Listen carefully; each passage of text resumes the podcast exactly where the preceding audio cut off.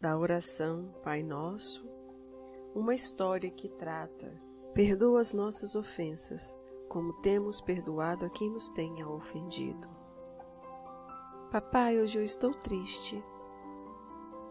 Por que, Sabrina? Aconteceu alguma coisa na escola? Sim, aconteceu. O que aconteceu, minha filha? Eu estava brincando no recreio e um garoto esbarrou com muita força em mim e eu caí. Você se machucou? Deixa eu ver se ficou algum machucado. Não, papai, não me machuquei. Mas os outros ficaram rindo de mim. Eu fiquei com vergonha e sem jeito de continuar no pátio com as minhas amigas. O garoto te pediu desculpas? Sim, papai mas eu não o desculpei. Estava com muita raiva, agora estou triste. Pois é, minha filha.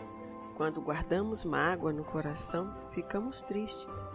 Quando perdoamos, ficamos felizes e o nosso coração não fica cheio de sentimentos ruins. Pelo contrário, sente-se livre e tranquilo. Lembra-se da oração quando pedimos que Deus nos perdoe as ofensas como perdoamos alguém que nos tenha ofendido? Sim, papai.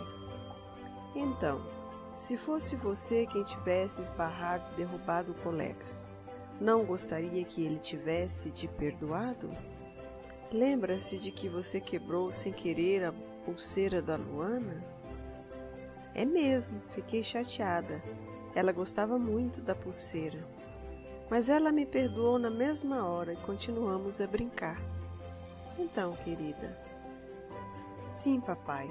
Agora eu entendo que a oração nos ensina.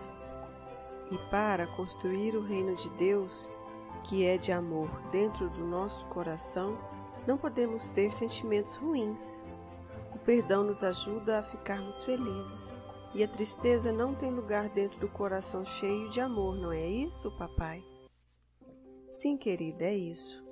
E agora vai brincar com os amigos e lembre-se de exercitar o perdão das ofensas sempre que for preciso.